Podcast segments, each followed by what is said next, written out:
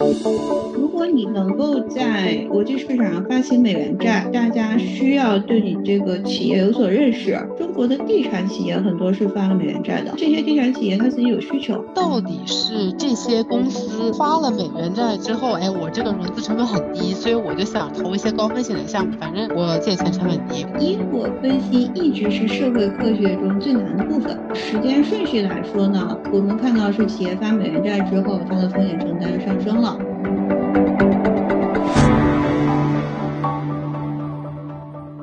大家好，欢迎来到北美金视角，我是坐标 Boston 的 Alan。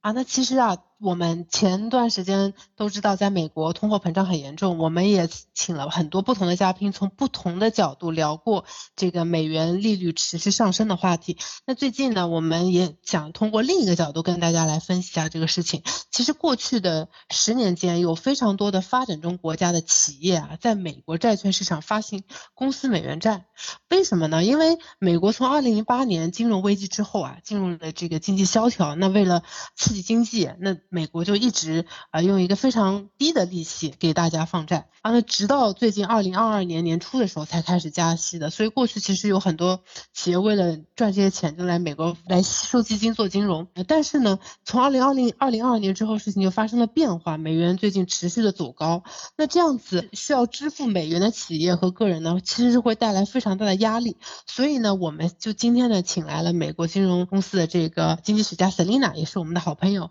以及中中科大的。教授王教授来跟我们好好聊一下这个发展中国家在美国发美元债的这个问题。Hello，Selina，Hello，王教授。嗯，Hello，大家好。嗯，就是我听说王教授啊要发表一篇关于发展中国家呃的企业呃发行美元债的文章，所以我就特别想要听一听王教授跟王教授跟我们讨论一下。呃，这些呃中间一些历史啊，还有等等隐患等问题，嗯，然后我也可以跟大家稍微聊一下当就是当前的形势，就是宏观形势对这些的造成的一些影响。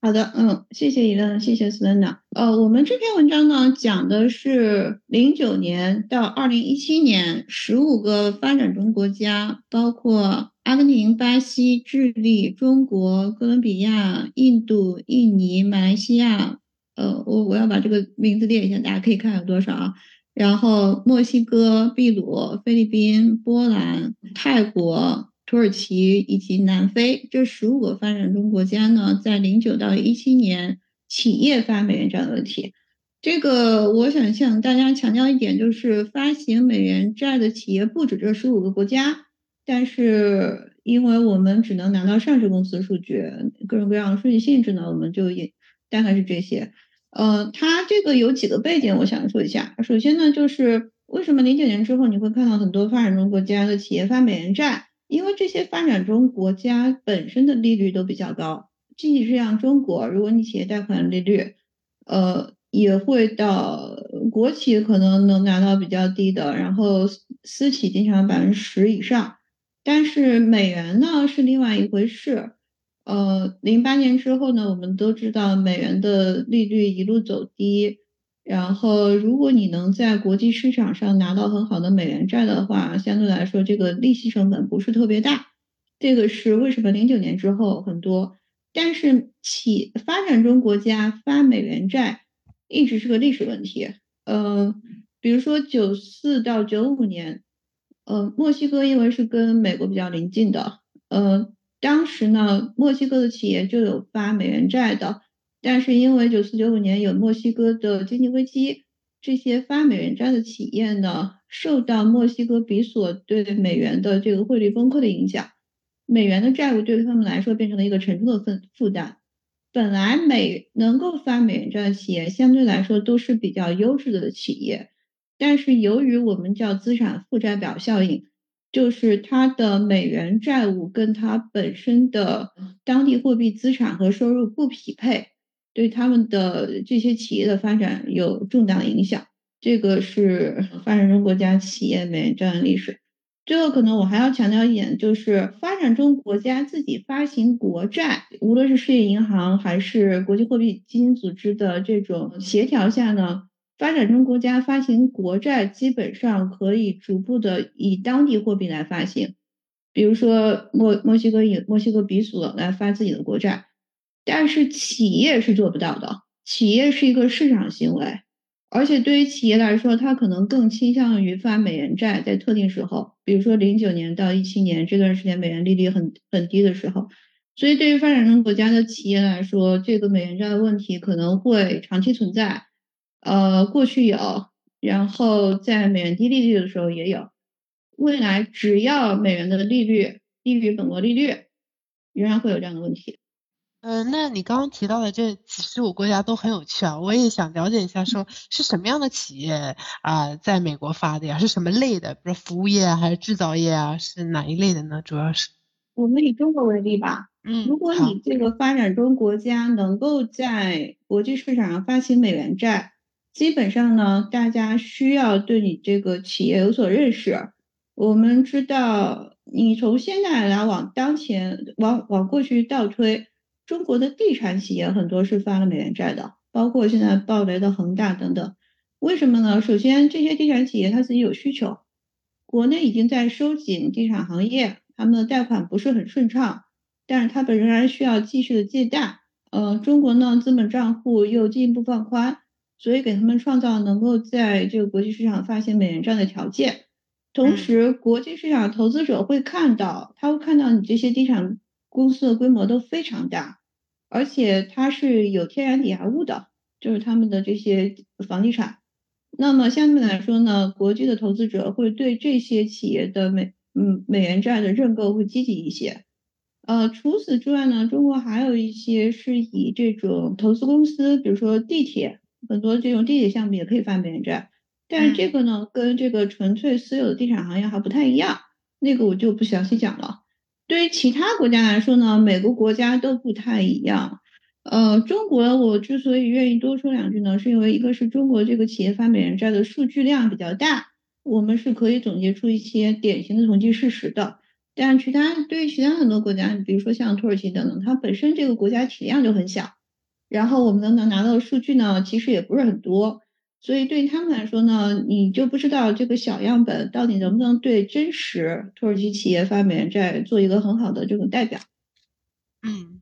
哎，那 Selina 在这一方面有什么样的观察吗？就是发展中国家企业在美国发行企业债券这样。嗯，就是呃，我平时我们的业界的朋友吧，或者是其他的。有有人公司或客户公司会提到，我们有不少其实大型的，就像王教授说的一些大型中资企业会来美国发行企业债，之前是挺 popular 的，就是挺比较热门的，因为嗯这边首先本来就是一个资产流动非常流动性非常高的地方，还有就是呃利率都很低，嗯从二零二零年最低都到只有百分之二十年期的 AA 级的企业债券，你要知道百分之二。就是基本上比很多国家什么通货膨胀率都还要低嘛，就是基本上就是就是零资就是零 no zero cost。然后对于美中国又是在疫情期间，甚至是就是二零二二年都是呃 GDP 都是很高的，对吧？那些这些大公司的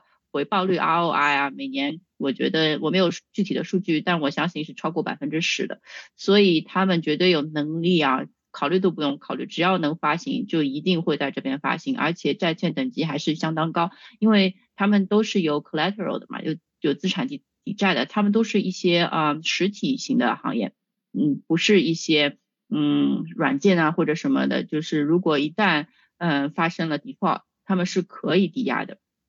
对，所以都是非常优质的股那个债券。但现在要知道，现在十年期的 AA 级债券的那个。呃，利率已经是百分之六了。然后我们知道国内的形势，那个经济也现在比较困难，对吧？就像 GDP 增长速度都很困难。你要呃，首先净利润超过百分之六是一个已经是比较困难的问题。呃，还有一个问题就是刚才说的，就是美元对人民币。呃，我们之前也大家不知道有没有关注到，二零二二年当时的呃，当然可能和疫情有关啊，大家美元是走低的那个时候，低到只有六点三，就是对就是呃一块钱美元是六块三人民币，但大家知道最近就这么几个月，就今年几个月迅速生长到已经是七点二了。这个如果你在是嗯这期间，也就是说六点三期间，或者是早一点啊，嗯也是七以下期间去就是发美元在这边，然后你现在。取决于它十年期还是多少年期，对吧？通常是短一点的，那么你就要以现在七点几的这个成本去呃去还款，对吧？这个压力太大了，基本你想我算了一下，这就是百分之十五的增长。国内盈利能力现在又比较的困难，在整个大经济环境下，你又是这个利率的问题啊，又是这个，所以呢，我们的像我的同行业的金融行业的一些同事朋友们啊。就说最近都没有什么中国企业就没有了，就他们是做这个中间人的嘛，他们是帮助帮助中资企业在这边融资的，是没有人再去做这个企业债了，所以啊，我就觉得也是比较为中国这些大型企业有点担忧，就是这么好的机会，本来是可以增加流动性，可以促进那个经济增长，就是企业增长的一个方式。最近产生了这个问题，我也不知道他们现在的借贷情况是有偿还的问题吗？我也不知道，我想听听王教授讲一下。嗯，好的，呃，我先讲一下我这篇文章的研究吧，但是，嗯，另外再讲一下目前的更新，因为我这个文章研究呢是零九年到一七年，然后目前呢我们都已经二三年了，所以大家可以看一下这两段时间的这个不同。也不能说结果不一样吧，可能是侧重点不一样。呃，首先呢，零九到一七年，我们都知道，呃，全球经济环境就是美元低利率，同时呢，呃，经济美元呢是美国呢是经济复苏，并且，呃，至少对我来说很惊讶的是没有新一轮经济危机。那在这种情况下呢，这些发展中国家的企业借到了比较低利率的美元债，对于他们来说就增加了他们的风险承担。我们说的风险承担，就指他们的 ROA 这些利润率等等呢，这个波动性会进一步的增大。呃，这个也可以理解，因为它这种低成本的借贷呢，可能会让企业投资到一些非常有风险性的项目里去。而且我们还发现，这些企业的投资效率降低了，就相当于说他们不是特别的，呃，因为借贷。成本比较低，他们可能就更愿意冒险，同时也不是特别重视这种投资效率，因为你的回报率只要能够 cover 这个比较低利率的这个借贷成本就可以了。这一方面，第二方面，嗯，对，然后第二方面呢是你会看到，对于这个一个行业来说，有些发了美元债，有些没有发美元债，但是如果你这个行业发的美元债企业越多。其实是相当于说他们是更激进的，因为他们可以获得更低利率的成这个这个融资成本，那会带动他们行业里没有发美元债的企业也会有进一步的风险承担问题。这个相当于说你卷我卷大家都卷。这个有些企业呢，他想发但是发不了，但是为了保证自己的市场份额，至少不要被那些发美元债的企业挤占掉，他也会采取这样的激进措施。但是这个对整个行业风险控制是不好的，呃，所以呢，我们也还有一个发现呢，就是如果你看这个行业的这个风险分布的话，发这个美元债的企业呢，可能会在会会造成这个行业的风险呢，呃，进一步向这个低端倾斜。它的意思就是说，可能会造成对这个行业的风险产生一定的影响，导致这个行业的风险累积。这个都是零九到一七年的情况，那段时间呢，整个全球经济还是比较好的。但是我们认为这些发展中国家的美元债其实是对这些发展中国家造成了一定的这种风险的累积的问题。那现在我们也看到了，就是目前中国比较热门的话题就是像恒大地产这样的暴雷。应该说，像恒大地产这样的暴雷呢。呃，还有之前很多这个企业的美元债，从二零二零年开始就会有到期不能偿还，要求这个 default 就是违约等等，然后可能会有进一步的谈判，比如说我们什么时候还，再定一个新的还款计划。应该说，企业借美元债不是这些企业暴雷或者是陷入流动性危机的原因，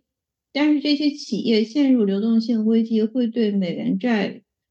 不能偿还产生影响。同时不能偿还美元债，会进进一步加剧这些企业的流动性的问题，这个是比较重要的一点。嗯，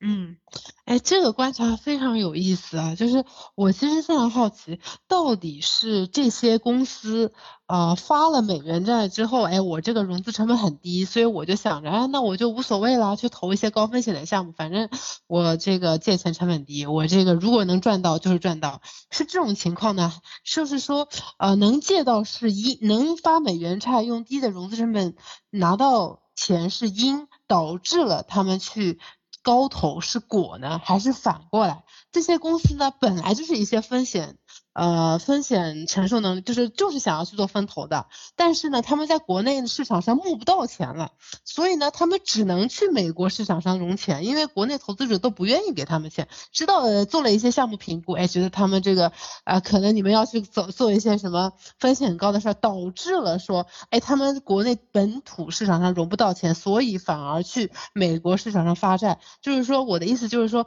有没有可能啊，他们本身就想投一些风险，做一些。风险比较高的事情是因，导致了他们去发这些美元债，这是果呢？就是我就是想问问您会怎么看待这个因果的问题？因果分析一直是社会科学中最难的部分。嗯，因为我们是不能做实验的，我们只能从这些 observational data，就我们的观测数据来看。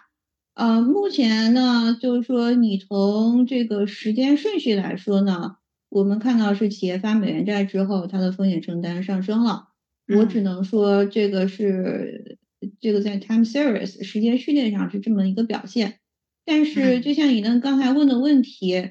呃，到底是他们在国内借不到钱，所以到美元市场上去去借债呢，还是怎么回事？至少对于中国的地产市场上说是这样的。因为本来这个地产行业在国内就处于一种，我们相当于进，应该是二零一五年之后吧，我们就希望进一步要求房子是是用来住的，不是用来炒的，希望这个地产行业不要再进一步的加杠杆儿，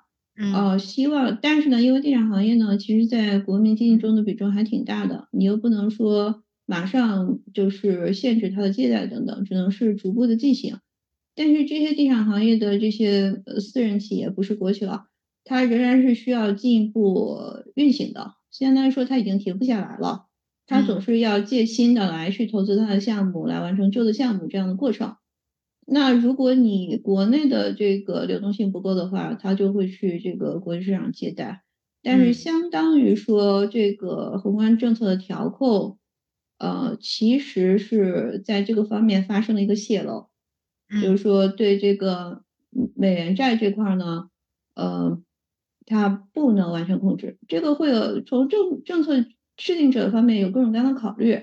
就是说我可以限制你，让你完全不能借贷，只要我把资本账户你发债这个地方关掉就行了。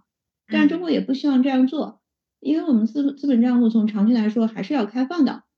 那你还是有一批企业要出去发美元债，利用美元的利用国利用国际市场的这种低。低利率成本的，那我们只能说按照这个经济形势来走，在某些程度、某些情况上进行调控，但是我们不能说是完全说是要开就开，要关就关，这个做不到。嗯，那中国企业去美国发行这样的美元债，它有什么样的门槛或者要求吗？比如说你必须是中国的知名上市企业，还是说是要提供一些啊财务的证明？有这样的壁垒吗？呃，这个 Selena 可能更清楚一点。我们能观察到的数据呢，就是说，呃，首先基本上都是大规模的企业，否则这个投资者是不相信你的。而且从中国发债来说，呃，你需要发债也是有发行成本，然后你也需要联系银行，银行也要看这个如果帮你发债能不能卖出去，这个都是需要考虑的。但具体的门槛以及各种各样的考虑的话，呃，Selina 那边那个实物可能会更清楚一点。嗯，Selina 有什么要呃补充的吗？以及针对刚刚王教授之前所讲的这整个的观察与发现。嗯啊，我自己本身的业务不是这个银行贷款一块的，我那个是主要是衍生产品这一块的，呃，所以没有具体的数据，但就看市场流流动的这些产品，应该是体量比较大的企业，呃，否则呃那个 broker 也不会去帮他们去发行这个债券，对吧？债券的。设计对吧？还有那个有很多 rating，我们都知道，像穆迪斯啊，这些都是要给 bond 去打 rating 的。如果他们没有一定的数据，是没有办法给出 rating。那没有办法给出 rating，那么这个 interest rate 就没有办法决定。所以说，肯定我都不知道这些非上市的企业是不是能放到那里去流通，因为我觉得技术上不太可以，因为非上市的它的财务报表啊等等不够透明，那么就很难被这些。呃，就是评级机构去评级，那不能评级，也就没有办法去呃，就是预测它就是定价这个 interest rate 是多少，我是觉得是这个样子的，嗯，对，那其实刚刚再回到刚刚那王教授分享的呃观察中啊，就是我们刚刚分析聊了一下第一点，还有你刚刚讲的那后面两点，其实是。讲了一下对于整个行业和其他企业的影响都是比较负面的，让整个行业的风险呃更高了。呃，就这个没有没有，这个因为是我们文章的主题，我们是围绕这个风险承担，然后风险的这个主题做的。但是这个研究显然不是不仅仅局限于我们这一篇文章。嗯，这个是我我要澄清这么一点，对。对我就是想说，如果说之间有什么因果联系的话，有没有什么样的建议呢？如果说呃这样的发美元债的行为会让这个行业产生一些撼动，或者对自己本公司的流动性有些不好，会会您您会觉得有什么样的建议或者是措施吗？啊，首先对于政策制定者来说啊，因为我自己的专业是国际宏观、国际金融，我们总是强调政治这个政策制定者应该来注意什么。对正常制定者，比如说中国，我们肯定要开放资本账户，也鼓励企业去国际市场融资，以补充国内流动性的不足。但同时，这个政策制定者要非常清楚，这些企业其实是有风险暴露的。而且，我们从地产这个行业来看呢，你可能会需要进一步，呃，在这个对外政策上面和国内的整个宏观政策上面都有一定的协同作用。就比如说，国内已经觉得地产行业不能再进一步扩张了，但如果这个资本账户呢，你仍然是说这个这些地产行业，只要你能在国际上借到钱，那你就去借吧，反正你借的不是国内的钱，也不会导致国内的流动性都到你这个地产行业，你吸引流动性也是吸引的是国际流动性，在这个方面，可能从事后看，我们还是要做进一步的协调。这个是对这个政策制定上来说，就是我们希望进一步利用这个宏观审慎政策，能够更清楚的知道这些微观企业在多大程度上有这样的风险暴露。对于这些发债的企业来说呢，因为之前中国的这些私人企业并没有大规模的发行美元债，呃，可能经验也不是很足。但是如果你看像墨西哥这个九十年代的经验等等，最重要的一点就是资产负债表效应。就是就是说，你的这个美元的这些呃负债和你自己当地货币的收入以及资产能不能匹配？特别是如果有任何汇率波动的时候，就刚才 Selena 说的，你如果是呃借美元的时候，一美元只能换六点三人民币，现在你要还了，你要用七点三人民币去还一美元，这个还是很恐怖的事情。这这个汇率波动对他们来说也是一个比较大的风险，这个是企业要注意的。是的，还有您之前提到了一个，就其他同行业会更卷的问题啊，这个其实我很想了解为什么会更卷呢？因为你要保持自己的市场份额，这个是最根本的一点。就像你我们也知道，地产，如果这举个例子吧。呃，如果这些地产行业借到了美元债，他们可以进一步的拿地，但是其他的这些企业并没有借到，那么他们的市场份额就会下降。那在当时的情况下，你就会看到有些这个企业就上来，有些企业就没有下来。但是从现在看呢，可能没有拿地的企业相对来说它的债务负担还小一点。这不过这个是一个是当时，一个是事后的分析了。啊，懂了。所以您说的这个卷是企业之间的竞争更加激烈，是吗？对对，是企业之间的竞争，就是他们对市场份额的抢占，以及呃，因为很多行业就是就相当于是一个寡头垄断嘛，你只有在前几位才有利润。嗯，对。然后 Selina 之前其实提了一个相关的问题，Selina，你的这个问题得到解决了吗？有没有什么想补充或者询问的呀？我就是也挺好奇的。我当时我一开始是说我是很担心，呃，这些平时是以前是可以来发美元债的这些企业现在不可以了，呃，是不是影响他们的进一步呃那个净利润的增长、公司规模的增长？看起来好像他们呃反而以前在这种基本是呃零成本的情况下融资的。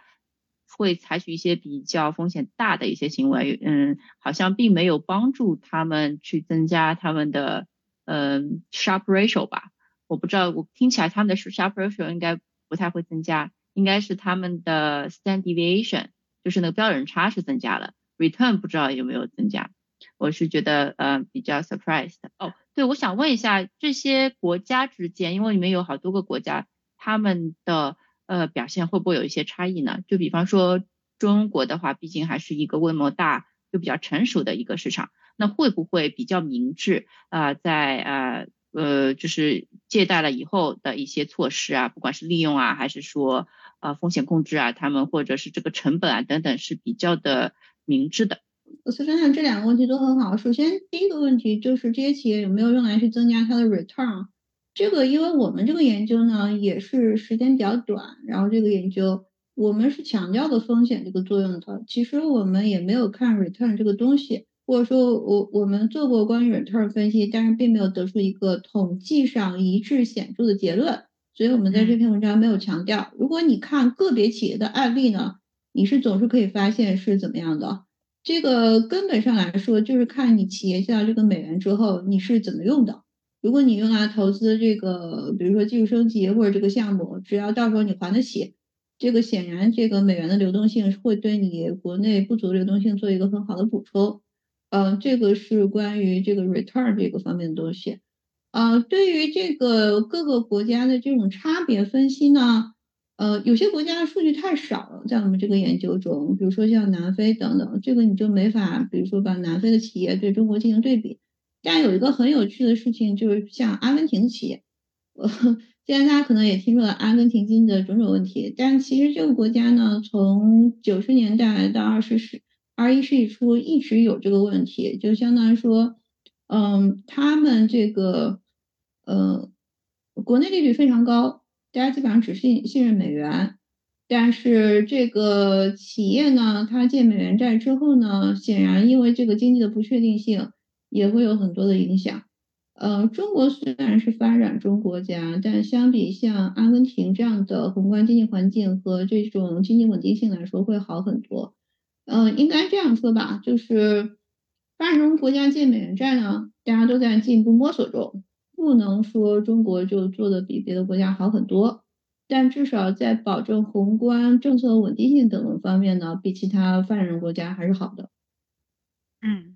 哎，那如果说有的呃，我想问一下，那如果说这些美呃企业倒闭了，或者说是违约了，会对美元产生什么影响吗？还是说体量不够大？应该很小，因为体量没有到那种程度。哦，这样。还有一个是，嗯。因为我们之前也做过 debt ceiling，这个美元不是把 debt ceiling 这个就是相当于这个美元政府可以刷的这个卡的额度给它提高了嘛，相当于美元可以欠更多钱了。然后最近的利率也很高，美元走强，然后美元债又降级了。之前还闹出过美元政府关门的问题。其实，呃，其实国际上每个国家都有类似的担忧吧。美元，呃，到底，嗯，嗯，美元债会不会违约？对吧？因为只要手里持有美元债的人，可能心里都有些担忧。那 Selina，你你会怎么看待呢？作为在美国本土的这个经济学家，对你刚刚说的这些现象，就是都现在都集集合在一起了嘛？呃，包括呃，那那政府关门可能对于呃我们中国老百姓是一直都是比较诧异的一件事情，为什么政府可以关门？但美国其实也不是一件很少见的事情了。我们在我们有生之年已经经已经听说过很多次了。那 呃美国人民也觉得很正常，因为他关门不是说呃就不工作了，他主要是关关一些不是那么急需的、很急需的这些什么治安啊等等，这些都是不会关的。还有。包括金金融系统稳定的这些也都不是不会不会关门的，他只是想要去缓解一下呃，就是政府的开支。当然，这对 debt ceiling 是有一点好处的，对吧？debt ceiling 我们也知道它为什么不断的升，也是因为印钞的关系，呃，还有发了很多钱，那现在来不及还，必须的把自己的 debt ceiling 提高。但我觉得这个 debt ceiling 啊，就像你的公司的呃那个资产负债表一样，当你的 asset 资产增加了。那个负债通常也会增加。美国这个 debt ceiling，它就算现在还掉一些，之后可能又会有一些情况，它又会上限又会提高吧。但不会近期不会提高了。它毕竟它是一个需要大家讨论。投票表决是不是提高 debt ceiling 的？不是说呃一个一不是什么美联储或者总统一个人能决定的一个问题，它是一个很大的一个问题。嗯，然后那个还有就是美国国债被降级这件事情也是最近那个出现的嘛。然后它一边被降级，美元又走强，这些问题都是比较困惑大家的。作为就是观察宏观经济的人来说，嗯，但很多人也在担忧，嗯，为什么会降级？是不是呃那个？就 default 的这个概率会高嘛？那但我们觉得啊，在美国的这些经济学家或者是有经验的人是觉得是不会 default。就像呃我一开始说的，他想要呃控制住美元的这个主导，他一定不会 default。因为如果他一旦 default，美大家对美元就失去信心，那大家就不会用美元作为一个流通货币了。所以他最首要的事情就是不去 default。他如果还不了钱，他就继续印钞就可以了嘛。但印钞的话，就会导致通货膨胀增加。不是美国政府，他会尽量去平衡好这些手段。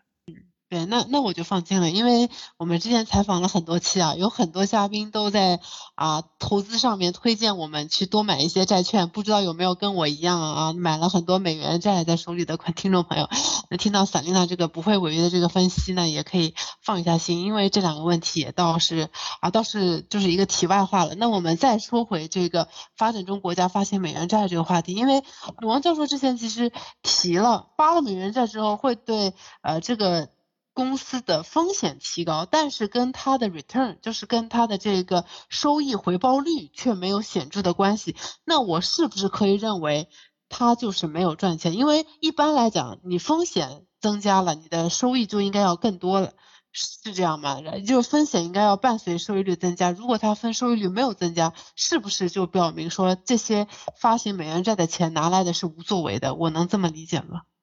嗯，我觉得可能也不能这么理解，因为我们具体风险承担的这个衡量呢，用的是 RA 的 standard deviation，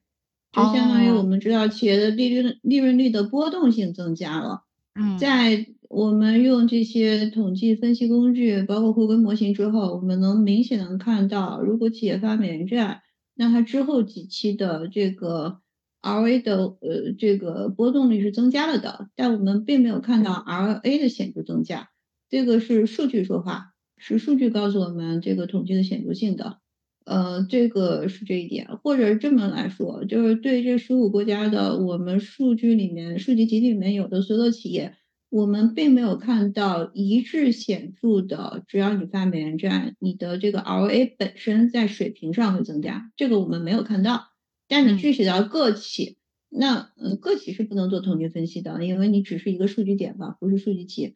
对于这个一个企业来说，你只要比较一下它今年、明年、后年它这个 ROE 有没有上升，但是这个也是相关关系，不是不是因果分析了。嗯，理解啊，那。就这篇文章来说，还有什么其他的发现您想要分享的？以及最后也想问您一下，为什么你会从这个角度去分析这个话题？因为我觉得这个这个角度也挺新的。是什么让你观察到了一个这样现象，或者说是让你关注到这个事情的呢？啊，首先这篇文章应该是我们系列研究的第一篇了。然后如果如果数据能更新的话，我们肯定会做现在这个。这些发美元债的企业的会不会对美元债违约，因为我们已经看到这个数据。呃，同时呢，呃，如果有进一步的经济危机的话，这些持有呃这些发行了美元债的企业会不会受到我们叫做更严重的冲击？这个也是我们关心的，目前正在持续中的问题。但是因为我们是经济研究者，而不是经济的实时评论者，所以我们的文章肯定要等数据出全了才能做分析。呃，这个是我们想分享的，就是呼吁大家进一步关注。这个讲的问题就是我们想强调的，呃，就是说我们现在呢，一方面是金融全球化，另外一方面呢，是我们更加注重，不仅是发达国家，其次是发展中国家，不仅是宏观方面，其次是微观方面的在全球化中的各种表现。这就为什么我们集中于这个发展国家、发展中国家发美元债问题。呃，还有个根本原因是，每次都会全球金融危机，但是每次的金融危机都会在不同地方产生，因为呃，经纪人还是很聪明的，每次我们都会把上一次危机的漏洞尽可能的堵上，但是你会出现新的漏洞。这个发展中国家这个企业美元债问题是我们发现可能是漏洞之一，就像我之前强调的，发展中国家自己发国债可以用当地货币。加美元，但是企业是个市场行为，它只能用美元。那么，如果经济危机之后呢？美元作为避风港货币，它的汇率会进一步走强。然后，现在美元的利率也上升了，势必对这些发展中国家企业发行美元债的这些企业呢，会造成进一步的负担。它可能不会是下一个经济危机的起点或者重要原因，但决定是绝对会是其中的一个漏洞。这个是我们为什么要研究这篇文章的，为为什么要做这个研究的最最根本的原因。嗯，对，理解。那也希望说这种查漏补缺的这个行为能让中国的经济越来越好，能让各个发展中国家都能够发现他们本身的问题吧。那节目的最后，想问一下 Selina 和这个王教授有什么想要跟我们听众朋友们补充、分享或者是交流的吗？嗯，就非常感谢呃，可以从王教授这篇文章中学到这个企业发行美元债的这个知识点，以前我也没有研究过。呃，然后嗯，关于美元汇率还呃走高走强，我觉得这是一个近期的一个将会维持一段时间的这个美元走强的这个趋势。当这个经济危就是经济萧条，全球经济都不太好的时候，通常美元就是比较的受欢迎。所以它就比较高，所以大家如果在外汇上面有需求的话，可以有这个做一下自己的操作吧。那那个我的观察就是我在思考啊，会不会有没有一种可能，只要我发现这个上市企业它发了美元债啊，我就去 short 这个公司，从从而谋求一些。赚一些钱，是不是因为风险会涨嘛？就是听下来说，如果有一个墨西哥或者中国公司发了，但是它的表现，呃，根据统计规定上表现不好，那么我可能去做空它。我不知道这样的交易是不是有可能的哈。就是我也啊也很期待有没有这个相关的这种研究报告会啊出现，来给我们作为这是不是一个交易策略？那王教授最后有什么想跟我们讲的呢？嗯。我想说，就是首先很高兴能跟大跟大家分享我们这篇文章的这个研究成果，也很高兴大家对这方面都很感兴趣。呃，我们的初衷就是作为国际宏观经济研究者，就是希望能在不同的经济危机中能够发现新的问题，然后对以后的经济危机这个各个薄弱地方进行预测。然后刚才一段还听到这个交易策略，这个也是我没有想到，但是很高兴看到了。这个就看各量化等等这种不同的这种策略研究者对这方面是否感兴趣，以及这个体量是不是够大，够赚到钱了。呃，我最后想说的就是呢，我们还是目前要可以说是系好安全带，同时保持乐观吧。我们预测经济危机会来，但是仍然对这个世界的基本面看好。嗯，很喜欢王教授最后一句话，大家也要啊这个。在整个形势严峻的形势下面啊，积极投资，但是也要做好防范意识。那今啊，那今天这期节目呢就到这里结束了。如果喜欢我们节目的听众朋友，欢迎收藏和订阅啊，在评论区跟在评论区跟我们留言啊，那我们就跟大家说再见了，拜拜，拜拜，拜拜。跟金视角聊人生，感谢您的收听。请在各大播放平台和公众号上搜索“金视角”，订阅我们的栏目吧。金融的金，事件的事，角度的角，一键三连，从我做起。我们下次再聊。